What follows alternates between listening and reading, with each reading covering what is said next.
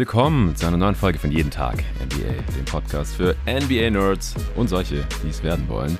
Wir beschäftigen uns heute zum einen mit dem letzten Spiel der letzten First Round Series, die noch nicht entschieden war. Freitagnacht Grizzlies Wolves Game 6. Die Wolves konnten kein siebtes Spiel erzwingen. Die Grizzlies ziehen zum ersten Mal seit sieben Saisons in die zweite Playoff-Runde ein und werden da schon heute Abend am Sonntagabend, jetzt ist es Sonntag 13.19 Uhr, wo ich hier aufnehme, äh, um 21.30 Uhr geht es da schon los. Äh, das wird im ersten Teil dieses Pods hier besprochen. Also nochmal abschließend Series äh, Roundup, Wrap-Up zu Grizz Wolves und dann eine kurze Preview zu Warriors, Grizzlies und dann äh, ein bisschen Bigger Picture Stuff, die First Round Learnings. Was haben wir hier in der ersten Playoff-Runde so mitgenommen? Wenn man mal ein bisschen rauszoomt, was Spiele angeht, was Franchises angeht, was Skillsets in den Playoffs angeht, welche Spieler ja, sind jetzt hier irgendwie in irgendeiner Form aufgefallen, positiv oder negativ oder überraschend vielleicht auch. Und was kann man damit für die Zukunft mitnehmen, für diese Playoffs vielleicht auch darüber hinaus? Äh, und um all das und vielleicht noch mehr zu besprechen, habe ich mir endlich mal wieder den Tobias Bühner reingeholt. Hey Tobi. Hi Jonathan. Ich hatte ja jetzt, seit die Playoffs angefangen haben, noch nicht die Gelegenheit, äh, nochmal mit dir aufzunehmen. Mhm. Deswegen freut es mich, dass es klappt. Äh, dafür muss ein nationaler Feiertag sein, offensichtlich. Denn äh, ja, unter der Woche nehme ich natürlich immer relativ früh auf und da ist es äh, bei dir aus beruflichen Gründen schwierig, dich hier in den Pod reinzubekommen. Deswegen habe ich hier schon früh angefragt gehabt, das Format, da hatte ich mega Bock drauf und ich glaube, da bist du genau der richtige Mann. Jetzt je nachdem, wenn es heute Nacht noch äh, dreimal Spiel 7 gegeben hätte, was ja bis äh, Donnerstagnacht durchaus noch möglich möglich gewesen war, dann hätten wir das natürlich auch noch heute besprechen müssen. So sind wir hier flexibel geblieben. Gestern am Samstag habe ich mir mal einen Tag frei gegönnt und nicht direkt was zu Grizz Wolves Game 6 aufgenommen und deswegen holen wir das jetzt hier wie gesagt noch ganz kurz nach. Äh, vorweg erstmal, wie geht's dir gerade? Wie gefallen dir die Playoffs bisher 2022? Also die Playoffs gefallen mir echt gut. Es gab viele sehr, sehr gute Spiele auf hohem Niveau. Auch wenn dann die meisten Serien am Ende irgendwie doch so gelaufen sind, wie wir es vorher erwartet hätten. Und jetzt in der zweiten Runde haben wir natürlich einige Matchups, die jetzt so von, von Verletzungen geplagt sind, was ein bisschen schade ist, weil ich gerade im Osten die Serien eigentlich gerne gesehen hätte, wenn alle irgendwie fit sind und es jetzt zwei Serien sind, wo ich mir nicht ganz sicher bin, wie spannend das Ganze wird. Mhm. Da sieht der Westen, glaube ich, deutlich besser aus. Aber an sich, also es ist halt, dass man ja jedes Jahr irgendwo in den Playoffs gibt halt immer so ein paar kleinere Verletzungen oder größere Verletzungen. Ähm, ich glaube, da haben wir trotzdem noch genug Serien, die, die irgendwie spannend sind, die man gut besprechen kann. Ja, also es hat natürlich jedes Jahr die Hoffnung, vor allem wenn man in die Playoffs geht und jetzt nicht so schrecklich viele Stars schon verletzt sind oder wichtige Spieler, dass es dieses Jahr vielleicht mal anders ist. Und ja, Spoiler Alert, es ist leider nicht anders. Und spätestens jetzt seit der Joel Embiid Gesichtsverletzung, der hat eine Fraktur im Augenbereich bekommen, noch in Spiel 6, als sie irgendwie schon fast 30 Punkte vorne waren im vierten Viertel. Mhm. Ähm, bei einem Drive von Siakam. Das war nach dem Spiel nicht unmittelbar klar, dass er da irgendwas Schweres davongetragen hat. Er ist jetzt im Concussion Protocol, das heißt, da ist er, glaube ich, mindestens fünf Tage drin. Und dann mit so einer Gesichtsfraktur, da hat er, wann war das, vor drei Jahren hat er das schon mal gehabt, als er da mit der Maske auch in den Playoffs gezockt hat. Da war er nach drei Wochen wieder da, allerdings nach einer OP und er könnte jetzt irgendwie auf die OP verzichten. Aber es ist halt wirklich die große Frage, wann und ob er überhaupt in dieses Zweitrunden-Matchup gegen die Miami Heat noch eingreifen kann. Ich hatte die Preview ja mit Luca direkt nach dem Game aufgenommen. Da hatten wir noch alles analysiert, so als würde Joel Embiid spielen können. Klar, mit dem gerissenen Band im Daumen natürlich, was er sowieso schon hatte, aber dass er natürlich am Start ist. Und da hatte ich auch schon auf Miami in sieben getippt. Luca auf die Sixers in sechs. Und das müsste man natürlich alles nochmal irgendwie reevaluieren. Da können wir nachher vielleicht nochmal kurz drüber quatschen. Aber das ist natürlich schon ein massiver massiver Euphoriedämpfer jetzt auch für diese zweite Runde, wenn ein, weiß nicht, Top 3 Spieler im, im Osten in den Playoffs äh, von den Teams, die noch dabei sind, äh, würde ich mal auf jeden Fall sagen, ja. einfach höchstwahrscheinlich gar nicht spielen wird und wenn dann sicherlich auch nicht bei 100 Prozent sein wird. Ja, das nimmt schon die Spannung aus der Serie ein bisschen raus, leider. Ja, bevor wir gleich hier nochmal kurz in Grizz Wolves eintauchen, gibt's kurz Werbung vom heutigen Sponsor. Wie aufmerksame Hörerinnen und Hörer wissen, beschäftige ich mich viel mit Ernährung. Das kommt zum einen daher, dass mein familiärer Background ja im Lebensmittelhandel ist und ich einfach darauf achte, was ich meinem Körper zuführe. Als Sportler, aber auch einfach so, als Mensch. Weil meine Verlobte da ähnlich tickt und wir uns zum Glück beim Thema Essen und Snacks sehr einig sind, haben wir uns total gefreut, als wir Coro entdeckt haben. corodrogerie.de ist ein Food-Online-Portal, hier aus Berlin, wo man viele gesunde Zutaten und Snacks günstig bestellen kann. Vielleicht fragst du dich ja auch, wieso Lebensmittel in winzigen Packungsgrößen abgefüllt werden und warum dich ein Labyrinth aus Handelsstufen vom Ursprung deiner Alltagshelfer trennt und weshalb gute Qualität und faire Preise scheinbar unvereinbar sind. Coro denkt deshalb Handel neu und bietet große Packungen Nüsse, Trockenfrüchte, Superfoods, Proteinriegel, biologische und vegane Lebensmittel und dergleichen günstig an. Coro bezieht die Produkte direkt beim Hersteller, also bei den Landwirten. Die Preise sind transparent und Preisänderungen können über Preisentwicklungsgraphen inklusive Erklärungen nachvollzogen werden. Sehr cool. Ich bin ständig am Snacken und weil ich meinem Körper über die Jahre immer weniger ungesundes Zeug zumute, esse ich eh ständig Nüsse und Trockenfrüchte quasi am laufenden Band. Also warum nicht gleich ein ganzes Kilo bestellen? Dass die Verpackung dabei nicht so fancy aussieht, ist auch egal, weil die Tüte, beziehungsweise in dem Fall sind es fast schon Säcke, eh direkt im Schrank verschwinden. Mit meinem Gutscheincode NBA bekommt ihr 5% auf eure Bestellung und unterstützt dabei noch diesen Pod. Also einfach mal auf Coro Drogerie K-O-R-O Drogerie.de vorbeischauen. Eure Bestellungen gehen direkt an euch raus und ab 100 Euro Einkaufswert sogar kostenlos. Bei der letzten Bestellung haben wir uns haufenweise leckeres Zeug gegönnt. Also da kommt man eigentlich auch relativ schnell auf 100 Euro, ehrlich gesagt. Muss man aber natürlich nicht.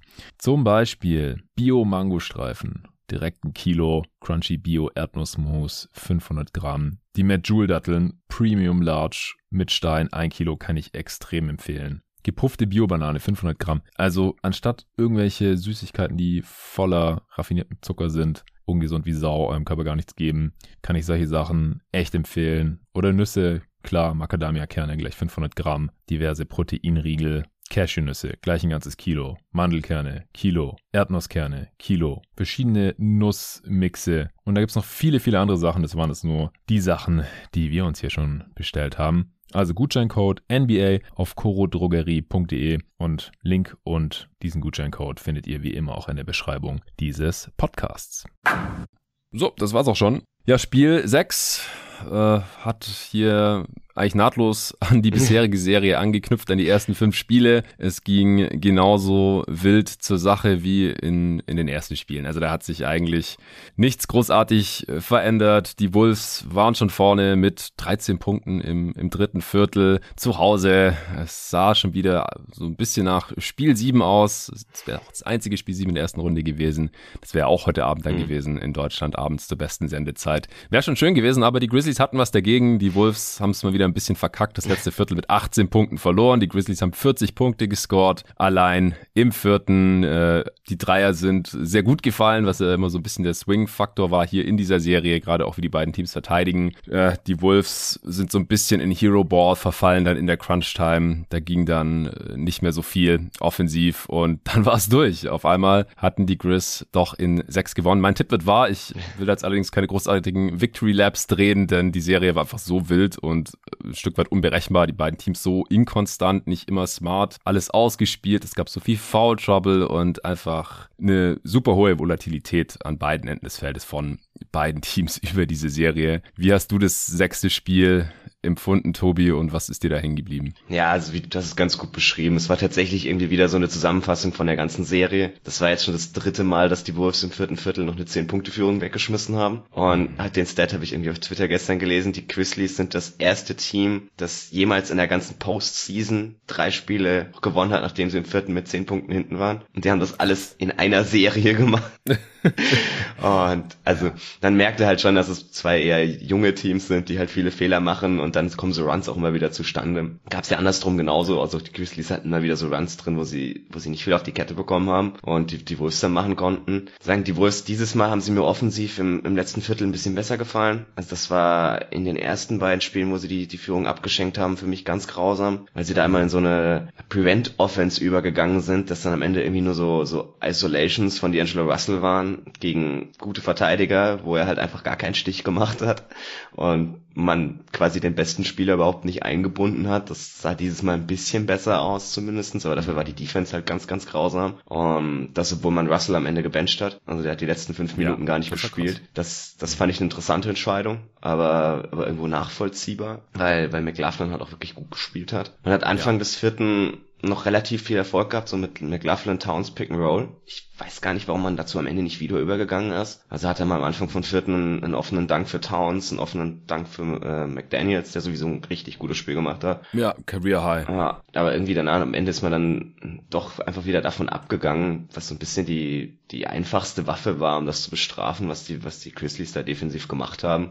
Und da merkt man halt so ein bisschen, dass dass die Wolves halt auch noch sehr grün sind. Das sind sehr, sehr viele Spieler, die, die noch nie in der Situation waren. Und man halt dann sagt, okay, die, die wüssten irgendwie, was sie zu tun haben jetzt im vierten Viertel, sondern die verfallen halt in so ein, ja, in so einfache Denkmuster, dass man nichts Kompliziertes machen möchte und, und dann ganz oft geht das halt eben auch schief. Mhm. Ja, ich glaube, das hat man einfach selten auch, diese Konstellation in den Playoffs, dass zwei so junge, Hm. unerfahrene und halt wilde Teams aufeinandertreffen und dann kommt halt auch sowas bei raus. Also ich glaube, deswegen sind wir alle so ein bisschen überfordert damit äh, und haben uns damit schwer getan, irgendwie vorherzusehen halbwegs, was passiert. Mir ist es immer wieder aufgefallen, wenn ich halt andere Spiele geschaut habe, so man weiß halt ungefähr, was die beiden Teams machen wollen, Ja. wo die Stärken und Schwächen liegen. Dann kommt es halt nur drauf an, so okay, welche Lineups äh, setzen die Coaches hier heute ein? Gibt es vielleicht ein, zwei Adjustments, weil die ja auch schon wissen, was die Gegner eigentlich normalerweise machen. Dann versuchen sie genau das irgendwie zu verhindern. Und hier, also ich fand es immer so unvorhersehbar, was, was hier passiert. Dann kommt äh, Jaden McDaniels rein, trifft 5 von 6 Dreiern, macht 24 Punkte, Career High. Kannst du ja auch nicht unbedingt davon ausgehen. Ähm, dann Greg Monroe wird entstaubt, weil Naz Reed nicht spielen Ja. konnte und spielt dann sieben Minuten. Also mit dem habe ich auch überhaupt nicht in der Playoff-Serie 2022 Nee. gerechnet, ehrlich gesagt. Hatte dann sogar ein paar ganz gute Szenen. Die Wolves nur minus drei mit ihm auf dem Feld. Das äh, fand ich eigentlich ganz, ganz ordentlich, sein Stint. Dann Morant hat wieder eine super schlechte erste Halbzeit gehabt. Ähm, ich glaube, eins von sieben aus dem Feld war er da. Freiwürfe nicht getroffen. Ähm, das ja zieht sich ja natürlich auch schon so ein bisschen Mhm. durch die Serie durch, aber dann im, in der zweiten Halbzeit äh, war er da oder hat ein bisschen mehr aufgedreht. Jaron Jackson Jr. wieder mit mit fünf Fouls, den Brooks am Ende ausgefault mit sechs Fouls, aber ich habe das Spiel nicht live geschaut, weil es halt nachts um, um drei kam und ich ja nicht am nächsten Morgen äh, vorhatte, den Podcast direkt über aufzunehmen. Und ähm, wurde dann leider schon gespoilert am Samstag, bevor ich dann re-live schauen konnte, ohne das Ergebnis zu kennen. Und dann wollte ich halt auch kurz wissen, so, okay, was waren jetzt hier heute die Faktoren? Schauen in den Boxscore rein und dann das Erste, was mir halt ins Auge gesprungen ist, okay, die Grizz haben halt 47 Prozent ihrer Dreier Mhm. getroffen. 15 von 32, Dylan Brooks 5 von 6, Desmond Bain 5 von 8 und dann habe ich gedacht, okay, haben anscheinend offene Looks bekommen und die halt dann bestraft äh, und dann habe ich das Spiel angemacht und habe halt gesehen, dass es aber teilweise auch wirklich wilde Dreier waren, also wirklich in die Fresse Stepback-Dreier von Bain und Brooks. Mhm. Also ist jetzt auch nicht so, dass die Wolves Defense die irgendwie abgeben musste und die Grizzlies dann nur bestraft haben, sondern ja, die haben halt einfach ein paar Tough Shots reingehauen, vor allem als die Wolves äh, offensiv auch noch gut unterwegs waren und immer so gedroht haben wegzuziehen, hat das dann äh, ganz gut geholfen. Anthony Edwards fand ich in dem Spiel auch richtig heftig. Also der hat mal wieder alles aufblitzen lassen, was er halt so an Talent mitbringt. Äh, ist auch immer wieder zum, zum Korb gezogen, was er sonst manchmal so ein bisschen vernachlässigt, was stark war. Auch vier von zehn Dreier getroffen, natürlich auch super schwere Dinge dabei. Am Ende 30, 5 und 5, zwei Steals, zwei Blocks auch, also auch richtig heftige Block, Blocks rausgehauen, Mhm. schon in der ersten Halbzeit. Ähm, was sonst wahrscheinlich Dunks gewesen wären. Also war super unterhaltsam, aber ja, wie gesagt, dass die Wolves es da am Ende wieder irgendwie abgeben. Ich habe auch auf Twitter so einen äh, Joke gelesen, dass die Wolves eigentlich 5-1 vorne sind in der Serie. Ja, sie haben irgendwie Ja. 70 Prozent der Zeit geführt oder so in der, in der Serie. Das ist dann schon Ja, in dem Spiel war es ja auch wieder Ja, so. ja. Die Grizzlies hatten Mitte des zweiten Viertels geführt und dann haben die irgendwie, ich glaube, zwei Minuten vor Schluss oder so, sind die erst wieder in Führung gegangen nach einem Dreier von Bane. Mhm. Ja, irgendwie von so, Brooks? ich glaube so drei, Ja. mit drei Minuten. Ja. Ja, vielleicht waren es auch drei. Ja, sehr heftig. Hast du noch was zu dem Spiel? Oder auch zur Serie? ja, also ich fand die Serie von Desmond Bain überragend. War wahrscheinlich der beste Grizzlies-Spieler. Muss man immer wieder irgendwie anerkennen. Vor allem hat er eine unfassbare Shooting-Serie abgeliefert. Er neun Dreier pro Spiel genommen, davon 49 Prozent getroffen. Das ist schon echt richtig, richtig stark. Ähm, man hat damit so ein bisschen kompensiert, dass, dass der Rest der Offensivspieler der Grizzlies halt doch, doch eher schwankend war. Also gerade Ja hm, fand ich jetzt eher mau. Auch die ganze Serie schon und auch heute, oder im letzten Spiel wieder.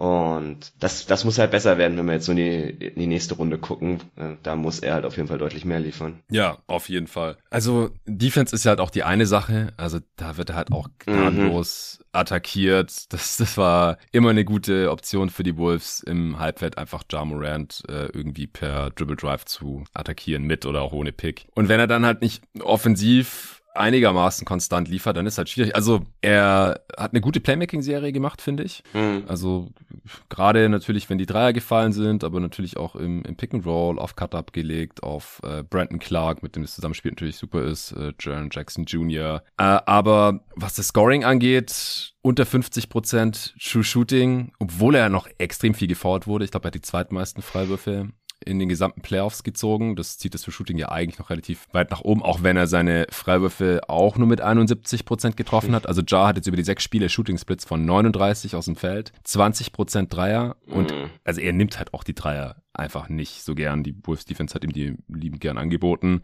Er hat vier Dreier in sechs Spielen getroffen. Klar, da war auch mal ein wichtiger dabei, der vielleicht im Gedächtnis hängen bleibt, aber unterm Strich war das eine miese Shooting-Serie. Auch aus der Midrange hat er eigentlich nichts gemacht. 71% Freiwurf, wie gesagt. Ja, Counting Stats, 22, 9 und fast 11 Assists. Äh, auch relativ viele Turnovers, aber so das Playmaking, das rettet sein Offensivrating halt noch so auf 108. Aber wie gesagt, True Shooting 49,6% von deinem besten Scorer eigentlich. Das hat jetzt hier nochmal gereicht, weil halt Bane so krass war mit fast 24 Punkten äh, pro Spiel und der hat halt ein True Shooting von 67% hingelegt. Der hat das halt quasi alleine schon ausgeglichen, dass Jar und auch Dylan Brooks, der auch 47% True Shooting hingelegt hat, und Jaron Jackson Jr. 51 Prozent. Also, dass die alle so mies aus dem Feld getroffen haben oder so eine miese Scoring-Effizienz hatten, vorher sind ja mit drin bei True Shooting, da, da musste Desmond Bain ja auch so abliefern, was sein äh, Scoring und Shooting angeht, damit die äh, Grizzlies hier noch eine halbwegs effiziente Offense überhaupt hinbekommen. Ja. Zu Desmond Bain kam auch eine, eine Frage. Ich habe neulich ein paar Fragen eingeholt, da habe ich gedacht, die äh, können wir vielleicht hier mal noch kurz einbauen. Der Tim Menzel hatte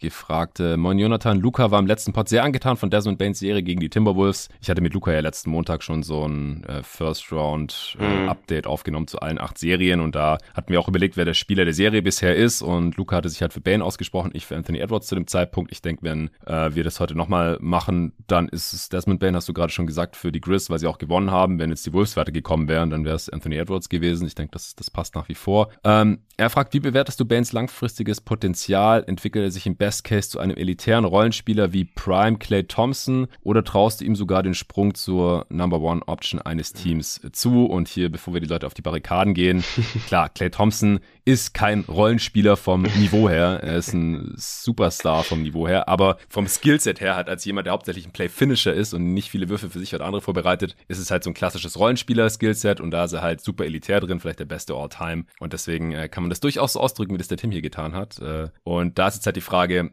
wie würde man Desmond Bain mit Clay Thompson vergleichen, Tobi? Ja, also es geht schon eher in die Richtung, glaube ich. Also dass er so die zweite, dritte Option von einem wirklich guten Team ist, dass er so der der primäre Onboard-Creator ist, sehe ich jetzt auch, also nicht, nicht über die, ganze, ganzen Spiele, die ganzen Stretches. Er klar hat immer wieder so Stretches, wo er dann halt Stepback Dreier trifft oder so, die er, die er sich dann auch selbst kreiert. Aber der, der Großteil seiner Würfe kommt halt schon eher so, so aus sekundären Aktionen. Und er, klar, er kann ein bisschen besser driven als Thompson, er kann besser passen als Thompson. Ist nicht ganz der Shooter, wenn er jetzt nicht in der, spielt, immer spielt wie in der Serie. Ähm, ja. Er ist sicherlich auch nicht der Verteidiger, der, der Prime Clay Thompson war. Das ist das große Ding, finde ich, ja. ja, in dem Vergleich. Ja, also ich, ich sehe ihn offensiv eher so, so als zweite, dritte Option. Da dann halt kann er super effizient sein, wahnsinnig wertvoll für sein Team, wie wir es halt jetzt in der Serie auch gesehen haben. Kann er dann auch mal in der Serie der beste Spieler von seinem Team sein, aber halt nicht, wenn du, wenn du wirklich einen tiefen Playoff-Run machen möchtest, dass er irgendwie in jeder Serie dein bester Spieler ist. Ich glaube, das, das funktioniert nicht. Aber muss er halt normalerweise auch gar nicht, so wie die Grizzlies aufgebaut sind. Denke ich auch. Ich glaube, das ist schon mal ein Riesending, dass er als 30. Pick überhaupt so der, der zweitbeste Spieler, der zweitbeste Offensivspieler zumindest äh, von einem guten Playoff-Team sein kann. Ich glaube, das kann man jetzt hier schon behaupten. Aber ich, ich habe es mir auch mal statistisch angeschaut und die im selben Alter verglichen. Ist schon sehr vergleichbar. Was da statistisch passiert ist bei Desmond Bain im zweiten Jahr, das darf man wirklich nicht unterschätzen. Also mhm. das ist schon wirklich sehr nah an äh, Clay Thompson in der Age 23 Season. Also Desmond Bain hat jetzt 18 Punkte pro Spiel, 400 Rebounds, 2,7 Assists, äh, 7 Dreier genommen pro Spiel. Das sind vier, knapp 44 Prozent äh, getroffen auch und das sind 11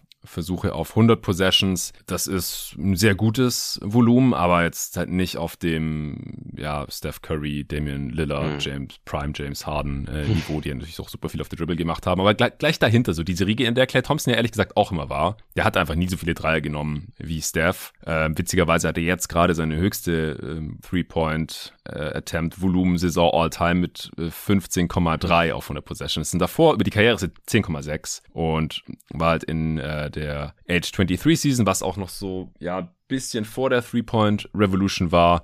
Da war noch unter 10 auf 100 und dann äh, Age 24, Age 25 Season, da war halt so auf demselben Niveau, was die Attempts angeht, wie Desmond Bain und von der Quote halt auch. So 42, 43, 44 Prozent, also was das Shooting, den Shooting Output angeht, da sind sie schon auf einem sehr ähnlichen Niveau. Wie gesagt, defensiv. Ich glaube nicht, dass Desmond Bain jemals äh, ein All-Defensive Team Niveau Point of Attack Defender sein kann. Also Clay war letztendlich nur einmal im All-Defensive Team Niveau. Ich finde, das kommt auch hin. War da nie so super elitär, gerade als Help Defender, war nie so krass unterwegs. Bane ist einfach ein bisschen kürzer als Clay. Ähm, mhm. Sowohl was die Stirnhöhe angeht, als auch dann hat er noch eine negative Wingspan. Ähm, Clay ist zwei Inches größer und die Wingspan ist bestimmt vier, fünf Inches größer, würde ich schätzen. Von daher defensiv kommt er nicht ran. Bane kann mehr am Ball, hast du gerade auch schon gesagt. Äh, bisschen mehr, kreiert sich auch ein bisschen mehr Würfe selbst als äh, Clay. Sowohl aus dem Zweier- als auch aus dem Dreierbereich. Aber ich finde Vergleich gar nicht so unangebracht. Und das ist halt für Bane im zweiten Jahr als 30. Pick halt schon super high praise. Also ich kann mir auch vorstellen, dass er nächste Saison dann vielleicht All-Star werden könnte. Und Clay war auch in der Age 24 Season zum ersten Mal All-Star. Also ist auf jeden Fall so ein Karriereverlauf, den man vielleicht noch weiter im, hm. im Auge behalten sollte. Ja, wenn die Grizzlies irgendwie heiß starten, wieder sehr, sehr viele Spiele gewinnen und er dann halt der zweitbeste Spieler ist, kann das schon definitiv funktionieren. Genau. Ja, so ist Clay ja auch All-Star ja. Geworden im Prinzip. Er wäre jetzt nie über Curry All-Star geworden, aber dann so als zweiter oder dritter All-Star eben mit Draymond, je nachdem und dann natürlich später auch mit äh, KD noch. Da ist er dann auch immer noch mit reingerutscht, klar. Okay,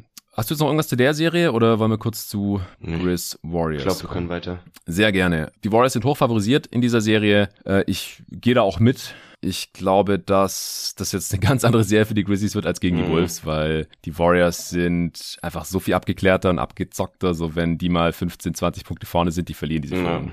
nicht mehr. Zumindest nicht dreimal. Und es gibt ja einen Grund, wieso die Wolves überhaupt oder warum die Grizzlies, äh, drehen wir es vielleicht so herum, dreimal in dieser Serie so äh, einem Rückstand hinterhergelaufen sind, weil sie einfach nicht konstant genug gut waren. Offensiv, aber auch defensiv. Äh, Jenkins hat eine Weile gebraucht, bis er seine Lineups gefunden hat. Steven Adams ist übrigens auch jetzt raus. Der ist im Health and Safety Protocol gelandet. Mhm. Der hatte gegen die Warriors in der Regular Season noch ganz gut funktioniert. Also ich hätte mir schon vorstellen können, dass der hier wieder eine Rolle bekommt in dieser Serie, nachdem er in der ersten Runde gar keine Rolle mehr gespielt hatte. Also das wird jetzt auf jeden Fall eine andere Nummer für Memphis. Golden State agiert gerade eher am, am Best Case oder Stephen Curry nach seiner Verletzung, wie ich finde, oder auch nach seiner Regular Season. So sein, sein Dreier fällt gut, sein Freiwurf komischerweise gerade nicht mehr. Also so, so ganz bei 100% ist er vielleicht noch nicht. Die Warriors dürfen sich jetzt hier wieder auf eine gegnerische Offense einstellen, die halt sehr abhängig von ihrem Playmaker ist. In, in Jar natürlich auf einer ganz anderen Position als Jokic in der, in der ersten Runde.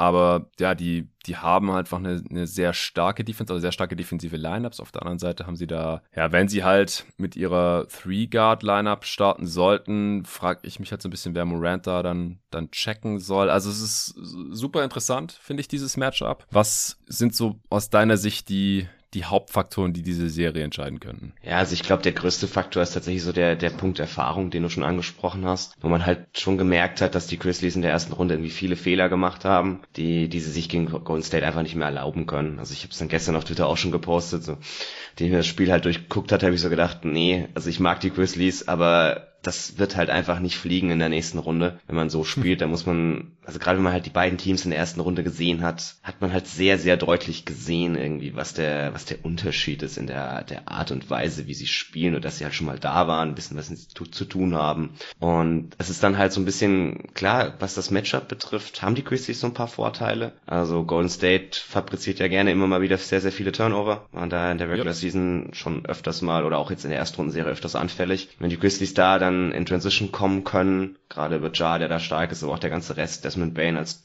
Trailer und so, ähm, die Grizzlies werden auch bestimmt wieder hart ans offensive Brett gehen, wo die Warriors, gerade wenn Looney nicht so viel spielt, wenn sie mit ihren Small Ball Lineups spielen wollen, wo die auch anfällig sind, äh, hat man ja jetzt mhm. auch gesehen, dass da die Grizzlies in der ersten Runde halt sehr, sehr viel machen konnten. Ich glaube, das sind halt so die, die Punkte, die die Grizzlies komplett ausnutzen müssten, damit sie die, die Nachteile, die sie halt im Halfcourt definitiv haben, irgendwie kompensieren können. Also sowohl die, die Regular Season Matchups als auch das, das Play-In vom letzten Jahr, das immer wieder zitiert wird, so dass die Grizzlies deshalb jetzt der Angstgegner von Golden State sind, halte ich halt für nicht so repräsentativ. Also klar, sie haben die Regular Season Serie auch gewonnen, aber das sind halt immer so, so Spiele, da fehlen sehr, sehr viele, du hast keinen Gameplan und so. Und das wird halt, glaube ich. Das war auch eine One-Game-Sample, in der Morant seine Pull-Up-Jumper getroffen hat, wenn ich mich gerade nicht. Ja, das, das war letztes Jahr die Play-In, genau. Und das ist halt auch, also die Art und Weise, wie man letztes Jahr Curry verteidigt hat, also man wird sicherlich wieder irgendwie so versuchen, dass Brooks gegen ihn spielt, ihn viel topsided und irgendwie versucht, ihn komplett aus dem Spiel zu nehmen. Das Problem ist halt, die Warriors haben jetzt dieses Jahr daneben halt ganz, ganz andere Spieler. Also wohl mhm. Poole, der einen riesen Schritt gemacht hat im Vergleich zum letzten Jahr und, und sehr, sehr viel mehr kreieren kann oder auch selber viel mehr werfen kann, aber auch Clay Thompson, von dem kannst du halt nicht weghelfen. Und die Grizzlies haben schon so diese Angewohnheit, sehr stark gegen Drives zu helfen und, und dann die Gegner irgendwie auf dem Flügel relativ offen zu lassen. Das, das kannst du halt gegen die Warriors einfach nicht machen. Es wurde jetzt in der Wolves-Serie deutlich besser, nachdem Adams nicht mehr gespielt hat. Ich bin mal gespannt, so zu Spiel 3 oder so könnte der ja wieder zurückkommen, ob man den da wirklich reinwirft oder ob man einfach bei diesen Small Lineups mit Clark und Tillman bleibt, die jetzt halt gegen Wolves funktioniert haben, die wahrscheinlich auch gegen Gold State meiner Meinung nach besser funktionieren werden als Adams. Und ich glaube auch, dass wir viel Small Ball auf beiden Seiten sehen mm, werden in der Serie. Ja, und dann ist halt auf der anderen Seite so ein bisschen die Frage, okay, gehen, gehen die Warriors wirklich auf das Lineup mit, mit Wiggins auf der 4, dann wer verteidigt irgendwie Jar? Also Clay Thompson ja. hätte das früher mal gekonnt, aber inzwischen ist er einfach zu langsam dafür. Ist Jar zu explosiv im ersten Schritt.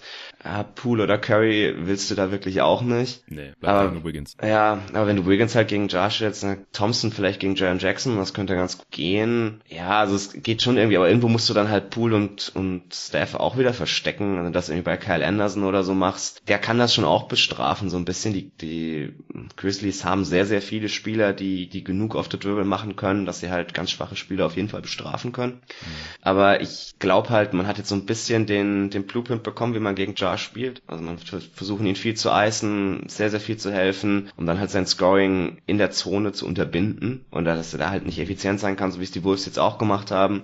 Und dann lebt man eben mit seinem Playmaking und es ist halt also mit dem, wie jetzt die anderen Spieler gespielt haben, der Grizzlies, wird es halt gegen Golden State nicht reichen. Also Bane war da der Einzige, der, der das auf dem Niveau konstant gemacht hat, wie jetzt halt deutlich mehr Spieler kommen müssten. Also sie brauchen von Jaron eine gute Shooting-Serie, sie brauchen von Dylan Brooks eine gute Shooting-Serie und sobald man halt, also gerade bei Brooks anfängt, dass der mal konstant spielen soll, dann merkt man halt schon, wie, auf welchen wackeligen Beinen das irgendwo steht. Ja.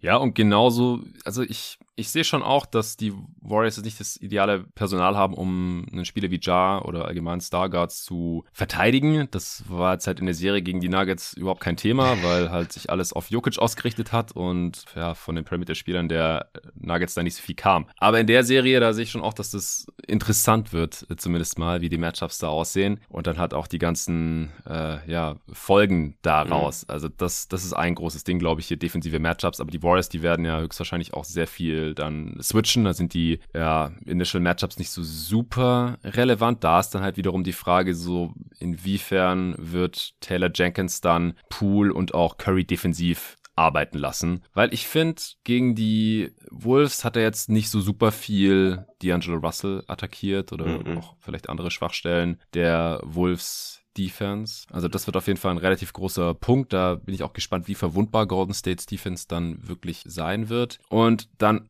andersherum aber auch, so wer verteidigt jetzt genau Curry, Clay und Poole gleichzeitig? Das hm. können einfach die wenigsten Teams, aber ich rechne auch nicht so wirklich, dass die Grizzlies das können, weil wo wird man dann auch Morant verstecken, defensiv? Also gegen wen würdest du Morant stellen in dieser Lineup? Gegen Wiggins? Ja, also ich würde es tatsächlich irgendwie versuchen, gegen ihn bei Wiggins irgendwie zu halten. Vielleicht bei Clay irgendwie, aber dann müsste er halt Offball wieder durch Screens kommen was jetzt wirklich auch nicht ja. seine größte Stärke ist. Also wahrscheinlich kannst du ihn nur irgendwie gegen, gegen Wiggins stellen. Dann, also klar, du hast, du hast Brooks gegen Curry, so irgendwie Anderson bei Clay und Bane auf Pool, würde ich mal schätzen. Mhm, ja. ja, das sind alles Matchup, die irgendwie okay sind. Ähm, aber es halt, also, da wird Kerr bestimmt auch mal das eine oder andere Post-Up irgendwie für Wiggins laufen gegen, gegen Jar. Da bin ich gespannt, wie das ausgeht.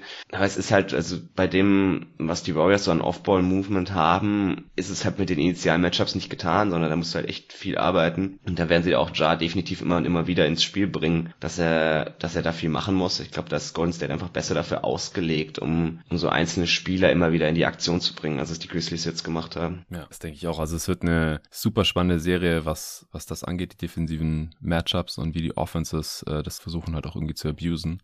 Ähm, also ich, ich kann mir schon, also wenn ich mir jetzt einfach nur diese beiden Teams, wo sie stehen, wo sie herkommen, wie ich die halt im, Vakuum auch einschätze, wenn ich die so gegenüberstehen sehe, dann äh, würde ich hier auf eine relativ deutliche Serie pro Warriors tippen. Aber ich sehe halt schon auch, dass das Matchup, gerade auch mit den genannten Faktoren, die du äh, äh, vorhin hier schon angeführt hast, Turnovers, ja, da sind die Warriors halt auch relativ anfällig mit ihren vielen Pässen, teilweise auch riskante Pässe, ähm, ja, wo dann halt versucht wird, irgendwie einen Home Run Pass äh, zu spielen, der dann vielleicht nicht ankommt Draymond, Steph sind auch relativ mhm. anfällig für. Und dann, wie gesagt, das Rebounding. Also wenn die Warriors halt viel Small spielen, die Grizzlies haben jetzt nicht so viel gereboundet am offensiven Brett in dieser Serie gegen die Wolves wie in der Regular Season. 6% weniger, 33 versus 27% Offensiv-Rebound-Rate, was sicherlich auch daran liegt, dass halt Adams viel weniger gespielt hat und man so viel Small gespielt hat.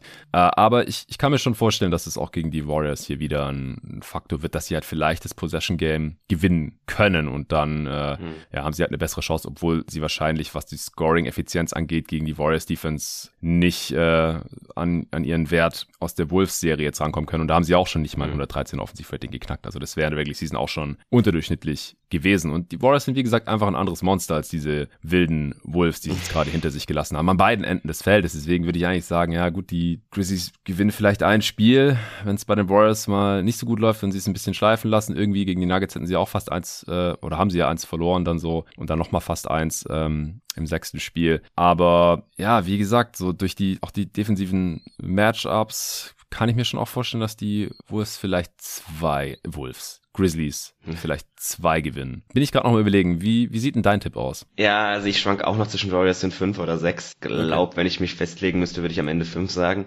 Äh, auch wenn, wenn Torben jetzt daheim sitzen wird und mich fragen wird, ob ich betrunken bin.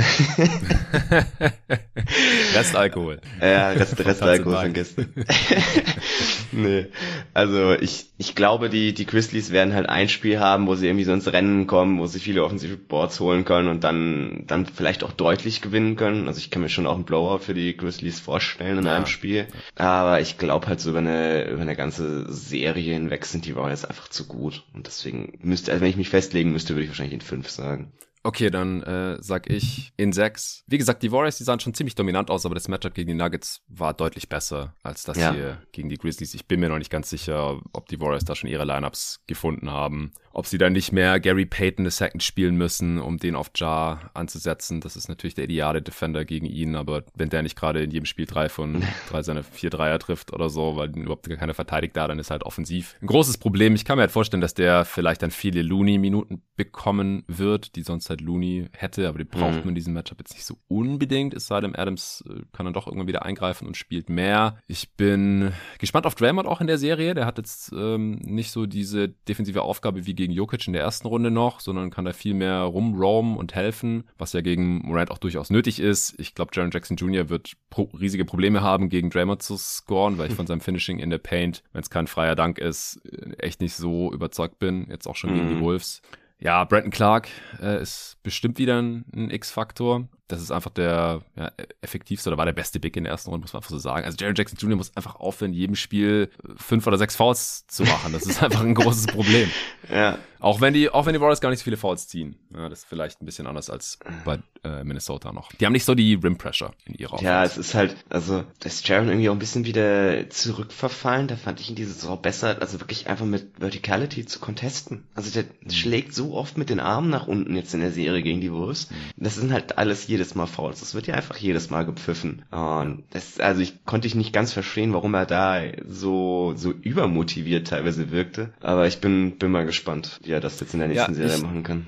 Das ist das eine Problem und dann macht er aber noch so viele zusätzliche Fouls, wenn er nicht am Ring contestet, äh, dass es dann einfach am Ende zu viel ist. Irgendwie Loose Ball Fouls ja. beim Box Out, ja. over the back, Offensiv Fouls natürlich auch noch sehr, sehr gern. Äh, das, das ist einfach unterm Strich zu viel. Also sie brauchen ihn in der Serie auch. Er sollte seine Dreier äh, besser treffen, damit er Platz machen kann für bei seinen Drives gegen diese Warriors Defense. Ja gut, aber wir haben unsere Tipps schon rausgehauen. Du sagst Warriors in 5, ich sag Warriors in 6 und ja, auf, auf eine spannende Serie und dass hier alle soweit fit bleiben können. Gut, dann äh, ja, haben wir uns beide so ein paar größere Themen jetzt überlegt, wie vorhin schon angekündigt. Tobi, hau doch mal dein ersten Punkt raus, den du jetzt hier aus der ersten Runde 2022 mitnimmst? Ja, wo wir gerade schon mal bei Brandon Clark waren, der so in die Richtung so ein bisschen, ich finde, der, der unterbewerteste Rollenspielertypus gerade in der NBA ist so ein bisschen das, was wir von Clark jetzt in der ersten Runde gesehen haben. Mhm. Also Typen, die in der Regular Season wahrscheinlich hauptsächlich eher so als Vierer spielen werden, weil du sie halt nicht dauerhaft in jedem Spiel in der Regular Season ohne Gameplan so als deinen primären Rim Protector einsetzen kannst, die aber in den Playoffs halt gut genug sind in der Rolle, aber auch switchen können und offensiv irgendwas tun können, um halt nicht komplett vom Feld gespielt zu werden. So der einfachste offensive Skill ist da sicherlich Shooting, äh, aber auch sehr gute Passer können halt so ein Typus sein. Äh, PJ Tucker ist jetzt, glaube ich, seit Jahren immer wieder das Beispiel, dass da halt dauerhaft aufkommt. Diese Playoffs auch Maxi Kleber bei den Mavericks auf jeden Fall so ein Typ oder eben auch Brandon mhm. Clark, die, die alle das irgendwie für ihr Team geöffnet haben, dass man halt so einen ganz anderen Gameplan spielen kann, die in der Regular Season wahrscheinlich halt teilweise ein bisschen nicht den Riesenwert haben, weil sie halt hauptsächlich neben einem anderen Rim Protector spielen müssen und dann offensiv teilweise halt doch nicht gut genug sind, um das irgendwie sehr, sehr positiv zu machen. Und da ist halt dann der, der Gegenentwurf, der halt oft in der Regular Season großen Value hat, sind diese Stretch-4-Typen, die halt sehr, sehr gute Shooter sind, aber die defensiv so anfällig sind, dass sie in den Playoffs halt komplett vom Feld gespielt gespielt werden. Also dieses Jahr zum Beispiel Georges Niang oder auch Dubs Bertans. Mhm. Und der Fokus scheint da irgendwie bei vielen NBA-Teams immer noch so ein bisschen mehr auf diesen Typen zu liegen, die halt in der Regular Season mehr Wert haben, als auf den Typen, die in der Playoffs halt mehr für dich öffnen. Weil, wenn man zum Beispiel sieht, dass irgendwie Bertans halt das Doppelte von Kleber verdient, wer sich jetzt Spiele von den Mavs in der ersten Runde angeguckt hat, kann niemand erklären, warum. Aber mich hat auch zum Beispiel ein bisschen gewundert, warum ihn so Fat Young eigentlich kaum irgendwie Nachfrage erzielt hat, weil das auch so ein mhm. Typus, oder war war das zumindest schon mal. Äh, gut, Toronto hat gefühlt irgendwie vier solcher Typen und dass die alle nebeneinander spielen, auch ein ganz anderes Thema.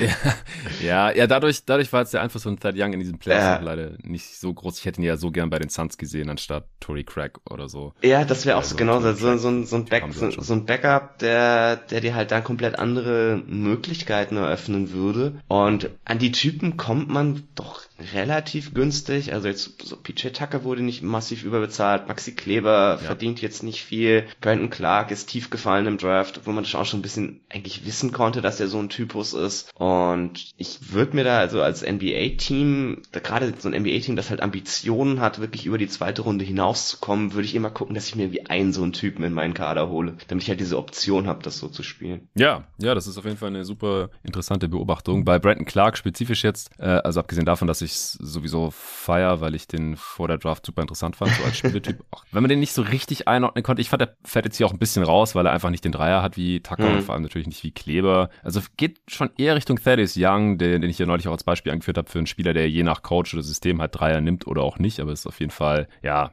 ein Shooter, der dann nicht, nicht verteidigt wird. Und bei Clark ist es ja auch so, der hat jetzt in den Playoffs äh, so gut wie gar keine Dreier genommen und keinen getroffen. Äh, ich habe übrigens geguckt von den äh, Spielern, die, ich glaube, die Top 35 mit den äh, meisten Punkten pro Spiel in diesen Playoffs gibt es zwei Spieler, die keinen Dreier getroffen haben. Der eine ist Brandon Clark und der andere, weißt du es? Uh, Ein Spieler, den du viel gesehen hast die letzten Jahre bis zu dieser Saison. DeRozan. Ja. Das ist doch ja. krass, oder? Top 35 Scorer in den Playoffs haben alle mindestens einen Dreier getroffen, außer zwei Stück. Und der eine ist DeRozan, der andere Brandon Clark. Ja, aber zurück zu Clark. Äh, der hat ja letztes Jahr in den Playoffs nur zwei Spiele gemacht und insgesamt neun Minuten gespielt. Und er spielt halt 30 im Schnitt und äh, legt 17 Punkte fast, neun Rebounds, fast drei Assists, ungefähr ein Steal und ein Block im Schnitt auf und war halt auch der massive Gamechanger und oft der Grund, wieso die Grizzlies halt diese Runs nochmal hatten. Und im vierten Viertel dann auf einmal doppelt vier Punkte gemacht haben wie die Wolves oder so.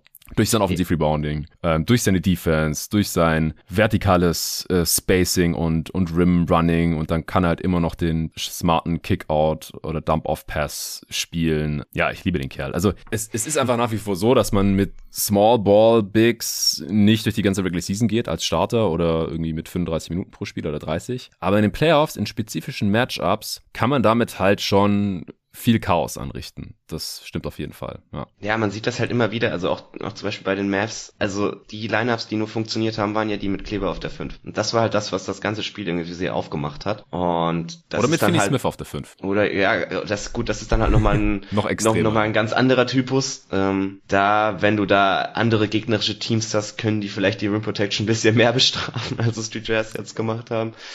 Ja, oder auch wenn du irgendeinen großen Spieler hast, der einen Ball im Post fangen kann, der sich da Position verschafft hat und den einfach reinlegen kann, was Gobert halt offenbar irgendwie einfach nicht kann ja. oder nicht soll. Ja, auf jeden Fall. Ähm, ja, ich weiß nicht, wenn, wenn du da jetzt schon fertig warst, dann ja. äh, würde ich vielleicht noch mal kurz äh, den etwas nervigen, aber halt durchaus vorhandenen Faktor Verletzungen hier mhm. ansprechen. Das haben wir, wie gesagt, jedes Jahr, aber ich habe es jetzt mal so ein bisschen zusammengeschrieben und fand es schon wieder überraschend oder erschreckend, dass eigentlich jedes, fast jedes Playoff-Team jetzt hier in der ersten Runde schon irgendwie mit größeren Ausfallen zu kämpfen hatte. Äh, in die Playoffs äh, sind natürlich schon reingegangen. Ich meine, ein großes Ding, da wurde jetzt nicht viel drüber gesprochen, weil es sowieso klar war, aber Zion hat halt bei den Pelicans natürlich mhm. nach wie vor gefehlt. Jetzt stellt man sich mal vor, der wäre jetzt da irgendwie noch zurückgekommen und hätte mhm. da doch irgendwie dann eingreifen können in die Playoffs, dann wäre das ja noch mal ein ganz anderes Team gewesen. Fällt eh so ein bisschen zu sehr unter den Tisch, finde ich, dass es einfach ein anderes Team war, als dass das 1 und 12 gestartet ist, äh, durch Trades, aber auch durch einfach Veränderungen in den Lineups und dadurch, dass sich Spieler weiterentwickelt haben über die Saison und so weiter. Also die, die Pelicans waren so auch schon ein sehr interessantes und überraschend gutes Team in der ersten Runde gegen die Suns und dann, wenn er irgendwie noch Zion hätte mit eingreifen können, was er Berichten zufolge auch irgendwie wollte, aber die Pelicans wollten es eben nicht. Äh, wie auch immer, dann Doncic ist ja verletzt in die Playoffs reingekommen. Der sieht mittlerweile wieder relativ fit aus, zum Glück. Dann äh, bei den Nuggets haben natürlich Porter und Murray gefehlt. Das wäre natürlich auch eine ganz andere und viel spannendere Serie gewesen, wenn die noch irgendwie zurückgekommen wären oder die Nuggets wären auch ein höherer Seed gewesen. Kann man eigentlich sicher von ausgehen, so wie ich das vor der Saison mhm. auch erwartet hatte von Denver, wenn Porter nicht quasi die gesamte Saison gefehlt hätte und Murray die gesamte Saison, weil er doch nicht mehr zurückgekommen ist. Da hatte man ja auch noch Hoffnung, dass er vielleicht ab März wieder dabei ist und zu den Playoffs wieder einigermaßen fit. Dann hat sich natürlich Booker früh verletzt, äh, ist jetzt wieder zurück, war sichtbar noch nicht wieder bei 100%, konnte noch nicht wieder Full Speed gehen, aber hat natürlich auch so schon wieder einen großen Unterschied ausgemacht für Phoenix. Also da wollte ich auch nochmal sagen, es ist jetzt kein Zufall gewesen, dass Chris Paul das effizienteste Scoring-Game aller Zeiten in den Playoffs hatte mit 14 von 14 aus dem Feld und allen getroffenen Freiwürfen und so, äh, wenn Booker wieder da ist. Also ich bin mir sehr sicher, dass er sowas nicht leisten kann, wenn äh, Devin Booker nicht da ist und sich einfach die gesamte Defense die ganze Zeit auf Chris Paul fokussieren kann und seine Creation. Middleton ist jetzt natürlich raus. Äh, mittlerweile ist auch klar, dass er ein Grade 2 Sprain hat und ich glaube, wenn dann wieder zu den Finals da wäre, falls die Bucks da hinkommen, auf jeden Fall in dieser Serie jetzt in der zweiten Runde gegen die Celtics nicht eingreifen können also wird, ein, allerfrühestens. Ein, ein ja. Beatwriter, den ich irgendwie Tage gelesen habe, hat gemeint, also so ganz, es gibt noch so ganz leise Hoffnung, dass er irgendwie zu einem Spiel 7 zurückkommen könnte bei den Bucks, so als früh ist das möglich ist. Krass. Okay. Ähm, aber das ist halt, gut, das ist halt auch immer viel so, ja, du weißt nicht, ob das, ob das jetzt wirklich so ja, und in welcher Form gemeint ist, ist und in also. welcher Form ist er dann so. Und ist das nicht so nur so ein bisschen so, ja, guck mal, will noch ein bisschen ab Ablenkung und so. Also ich rechne auch nicht mehr mit ihm, um ehrlich zu sein. Ja, Conference Finals vielleicht, hatte ich mm. gesehen. Aber wie gesagt, in welcher Verfassung ist der dann? Müsste man erstmal hinkommen. ja. ja, genau, das ist halt das nächste, nächste Ding. Ja, dann Embiid, wir haben es vorhin schon angesprochen, das ist natürlich echt so ein Downer. Mm. Also natürlich für die Sixers und ihre Fans, aber auch für jeden NBA-Fan. Ne? Ich glaube, Embiid ist einfach einer der dominantesten Spieler der Liga gerade und äh, den will man natürlich auch in den Playoffs dann sehen. Und er kann einfach nicht fit bleiben. Er hat jedes Jahr irgendwas anderes. Das hängt ja auch nicht unbedingt miteinander zusammen. Es ist aber Pech, dass er da irgendwie den Ellbogen von dem Beat ins ja, Auge bekommen hat. Von Siakam. Oder davor, äh, von Siakam, genau. und äh, dann, dass dieses Band im Daumen gerissen ist. Und äh, letztes Jahr war es Meniskus und davor Rücken oder Fuß oder was auch immer. Mhm. Es, äh, was hat er noch gehabt? Eine Lebensmittelvergiftung hat er doch auch mal gehabt vor drei Jahren, glaube ich, gegen die Nets. Also es ist einfach super ja, nervig. Stimmt, das stimmt. Das war der Run, wo sie dann gegen die Raptors das, ja, ja. genau, mit dem Kawhi-Shot, äh, der reingebounced ist. Boston, Robert Williams war ausgefallen, der ist jetzt wieder da und die sind gerade so das, das fitteste Team. Hm. Die und die, die Warriors vielleicht. Ja, auch bei den Grizzlies, die sind ja relativ fit. Jetzt fehlt da halt irgendwie Adams. Morant scheint irgendwie auch nicht so hundertprozentig fit zu sein. Das haben wir jetzt gerade noch gar nicht angesprochen. Hm. Was denkst du?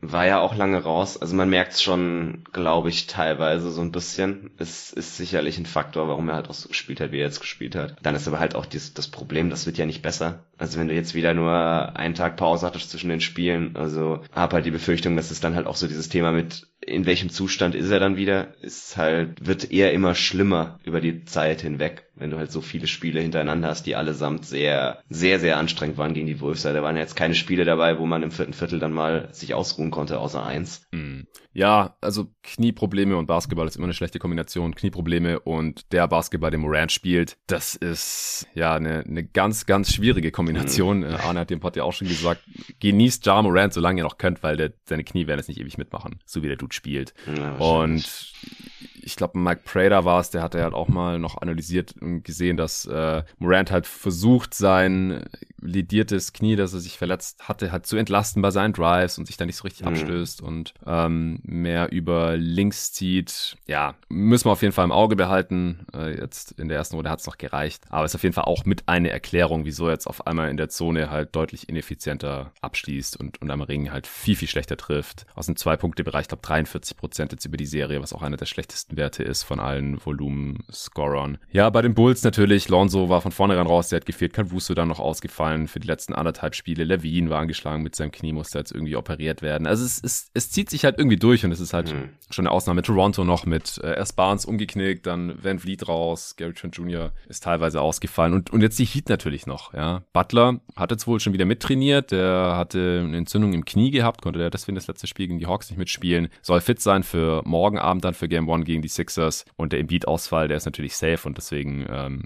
haben die Sixers hier natürlich gerade die viel schlimmere Verletzungssituation, aber Kyle Lowry äh, hat jetzt auch noch nicht wieder trainiert mit seinem gezerrten Oberschenkel. Also es es ist krass und es sieht halt mal wieder so aus, als würde sich am Ende wahrscheinlich das Team durchsetzen oder die Teams in die Finals kommen, die halt die geringsten mhm. Verletzungsprobleme haben. Es ist halt so, ja, ich weiß nicht, muss man sich damit abfinden als NBA-Fan, dass halt Verletzungen einfach Teil des Sports sind oder halt es vielleicht auch als Leistung gesehen werden muss, dass man fit bleibt und sich nicht verletzt. Auf der anderen Seite ist natürlich auch einfach Pech teilweise die Verletzungen, ja. die es da gibt. Da kann keiner was für, dass, äh, keine Ahnung, Scotty Barnes umknickt äh, und Embiid ihm noch auf den Fuß tritt oder Embiid dann halt diesen Ellbogen Äh, fängt und solche Sachen. Aber auch das im Basketball spielt natürlich auch Glück eine Rolle, sei es jetzt irgendwie Shooting, Luck oder Pech oder halt dann auch Verletzungen. Hast du da noch irgendwelche Gedanken zu? Also ich könnte mir halt auch vorstellen, dass ein Faktor halt ist, dass man jetzt mehrere verkürzte Off-Seasons am Stück hatte. Also die letzte war ja, ja auch wieder deutlich kürzer, da ist einfach weniger Re Re Regenerationszeit. Also gerade, das haben ja viele Spieler gesagt, so diese Phase am Anfang, wo sie sich halt normalerweise irgendwie komplett regenerieren und dann wieder langsam aufbauen, das haben halt viele ausgelassen. Und ich kann mir halt schon vorstellen, dass das dann auf Dauer ganz schön am Körper ziehen kann. Also ja, oder wenn man diese Phase nicht auslässt, so wie Luka Doncic und, und dann halt total unfit in die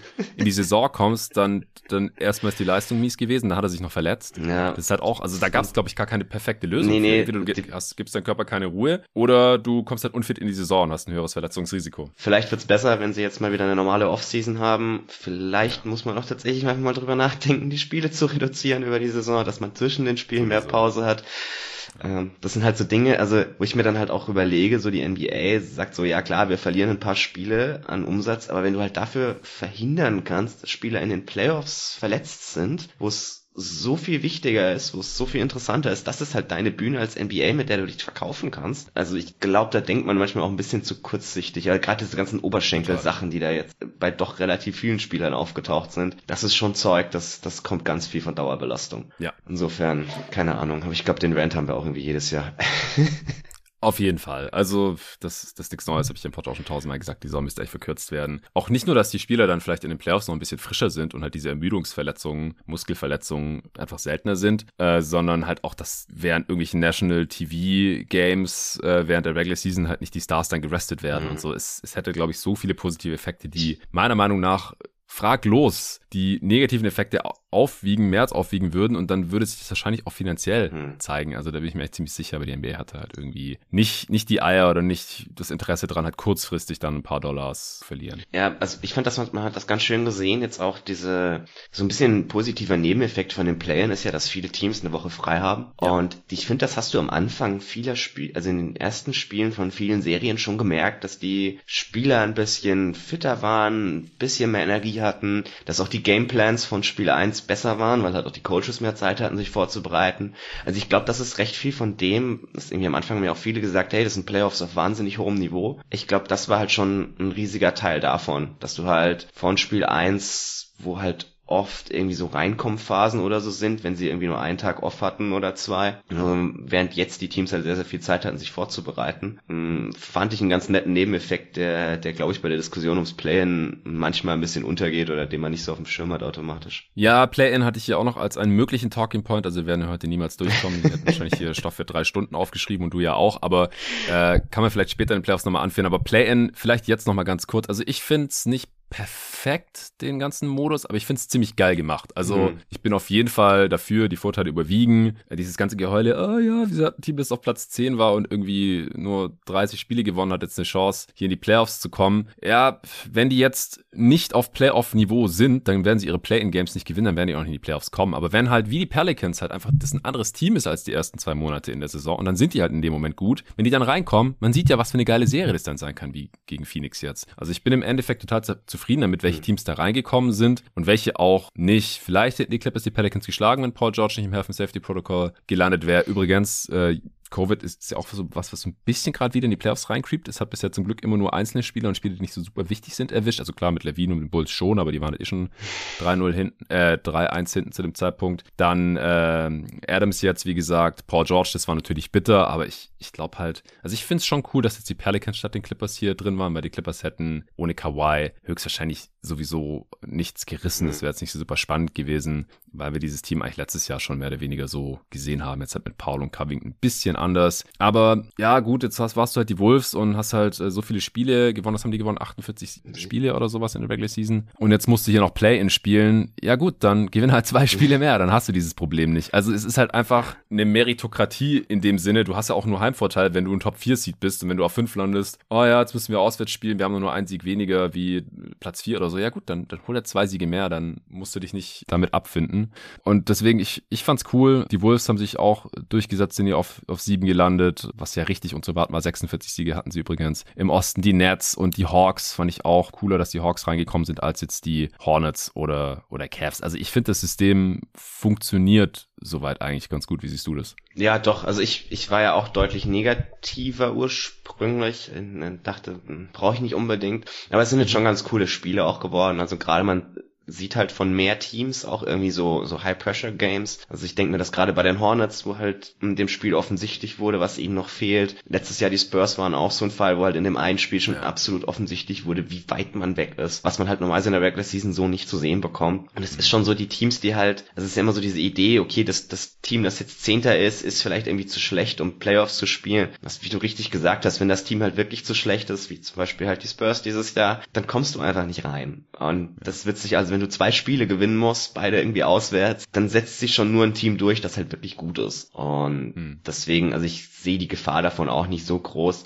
Ich fand es ein bisschen, ich glaube, die Zeit zwischen dem zweiten Play-in-Game und der Erstrundenserie von den 1-8-Matchups ist ein Tick zu kurz. Also da ein Tag mehr Pause wird, glaube ich, nicht schaden. Man hat das schon in, den, in vielen von den ersten Spielen gesehen, dass der, dass der 8-Seed halt ziemlich überrannt wurde. Also gerade von, von New Orleans gegen die Suns. Das erste Spiel mit einem Tag Pause sieht es vielleicht ein bisschen besser aus, wobei ich glaube, da, da ja. waren die Suns einfach auch zu gut. Aber das ist vielleicht so ein bisschen der Ausgleich dafür, dass die Suns halt auch erst da wussten, gegen wen sie überhaupt spielen ja, und sich halt ja. auch nicht wirklich vorbereiten können. Das ist so eine Sache, die ich mir noch vorstellen könnte, die es cooler machen könnte, ist, wenn halt die Top 4 Seeds quasi ihre Gegner draften. Ja, ja, aber könnten. wird nie passieren. Ich fände das auch eine also coole Idee. Das sind ja quasi Top 3 und der vierte muss dann halt das Team nehmen, das übrig bleibt. Das wird nicht, wird nicht passieren, das glaube ich auch nicht, aber das äh, wäre noch so ein ganz geiler Wrinkle, finde ich. Ja, es wär, hat halt so ein bisschen was von diesen, von diesen All-Star-Auswahlen, wenn du das dann noch live im TV überträgst, wie der GM seine Auswahl macht.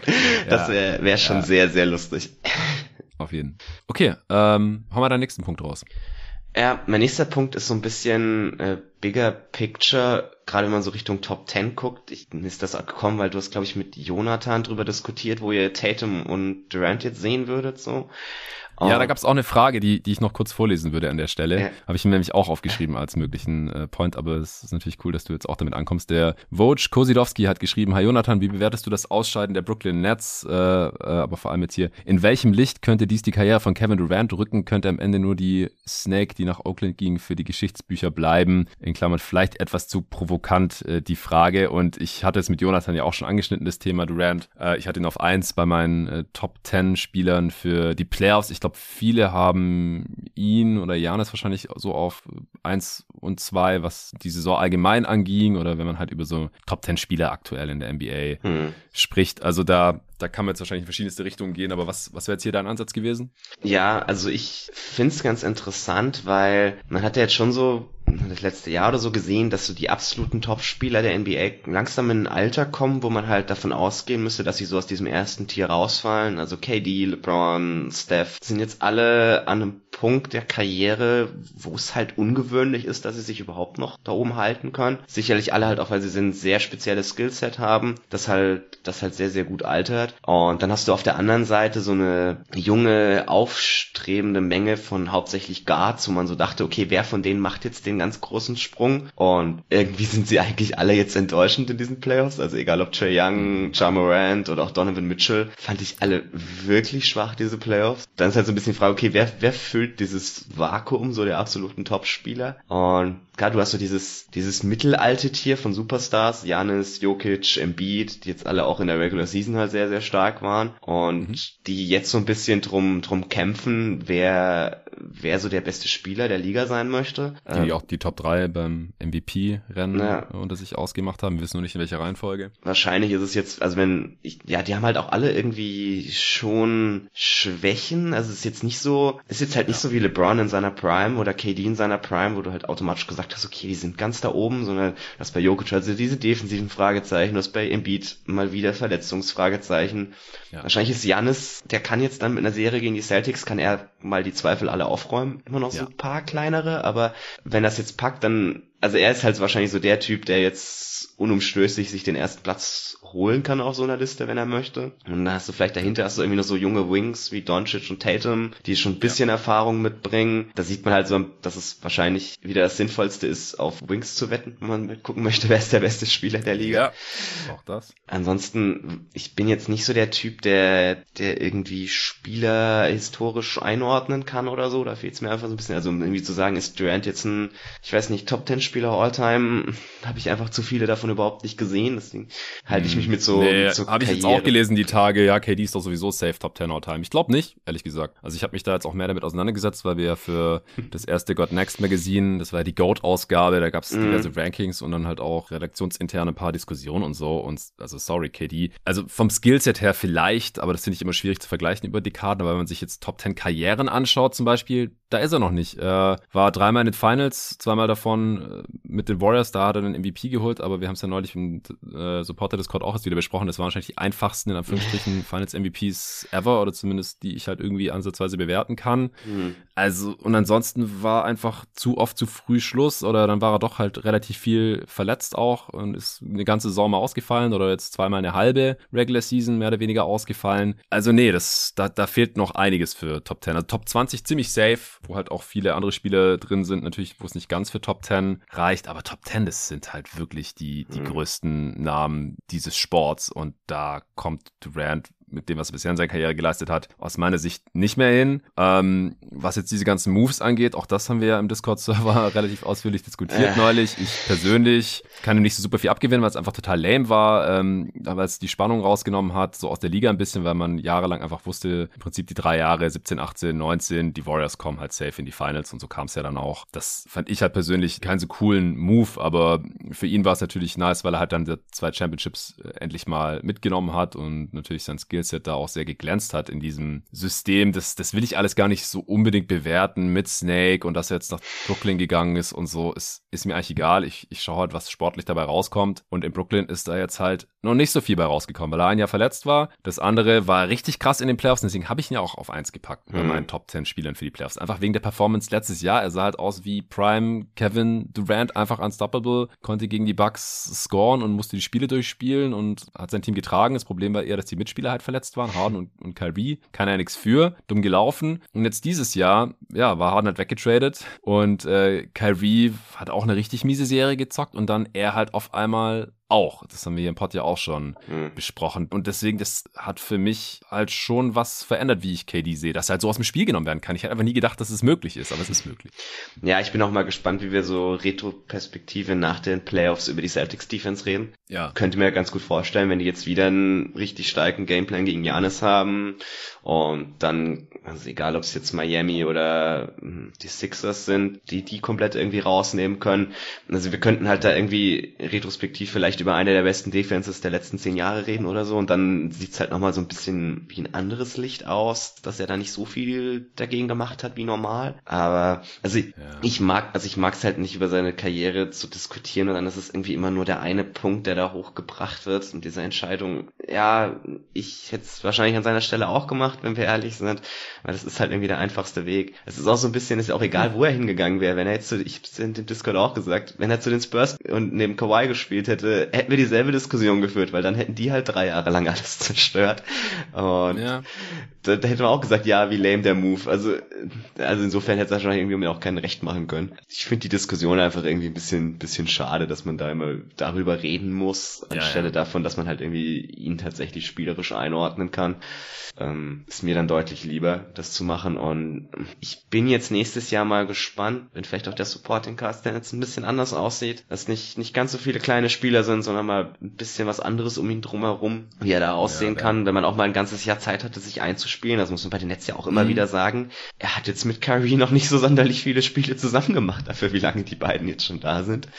Äh, und auch der ganze restliche Supporting Cast wurde ja immer wieder wild durcheinander gewürfelt, zur Trade Deadline wieder und dann irgendwelche Buyout Guys, Goran Dragic kurz verändert. Also die hatten nie Zeit, sich einzuspielen und gerade so die zweite Hälfte der Saison, da trainiert man ja auch einfach nicht. Also hm. da fliegst du nur von einem Spiel zum nächsten und kannst dann in-game dich ein bisschen einspielen, aber das war's auch schon. Ähm, also ich bin mal gespannt, ob die Nets nicht gut dran tun würden, jetzt im Sommer nochmal so ein bisschen die Supporting Player auszutauschen, aber dann mal mit Kontinuität ins Training Camp schon zu gehen und dann versuchen mal die Saison wirklich mit demselben Kader durchzuspielen, außer vielleicht so ein, zwei kleine Änderungen und dann halt auch mal alle spielen und nicht Kyrie sich, keine Ahnung, das nächste komische Ding einfallen lässt. Äh, ja, nein, dann ist halt Unwahrscheinlich, aber ja. irgendwas wird er schon, irgendwas wird er schon finden. Aber das ist halt, also ich bin mir immer nicht so ganz sicher, wie, also Durant ist halt nicht der Typus, der automatisch seine Mitspieler alle auf ein, auf ein anderes Level hebt, wie es halt LeBron immer war, nee. weil er nicht der, nicht der Playmaker für andere ist. Und da wird es ihm, glaube ich, schon gut tun, wenn man irgendwie ein bisschen mehr System um ihn herum in place hat. Aber ja, ich, also ich. Das ist halt die Frage, ob er das will. Ja, ich, also ich, ich weiß nicht, er ist jetzt, er hat sich jetzt eigentlich schon meistens irgendwie Gimana? Eingefügt, wo er war, so macht das, was man von ihm erwartet. Und ihn nie, also er ist jetzt nie irgendwie öffentlich hingestellt und gesagt, so ich will jetzt auch mal mehr Pick and Roll laufen, äh, wie wir es ja doch auch von genügend Spielern gesehen haben. Also, keine Ahnung, Carl Anthony Towns war jetzt der letzte, der wieder drüber geheult hat, dass er zu wenig Touches bekommt, aber ja nicht der nicht der erste.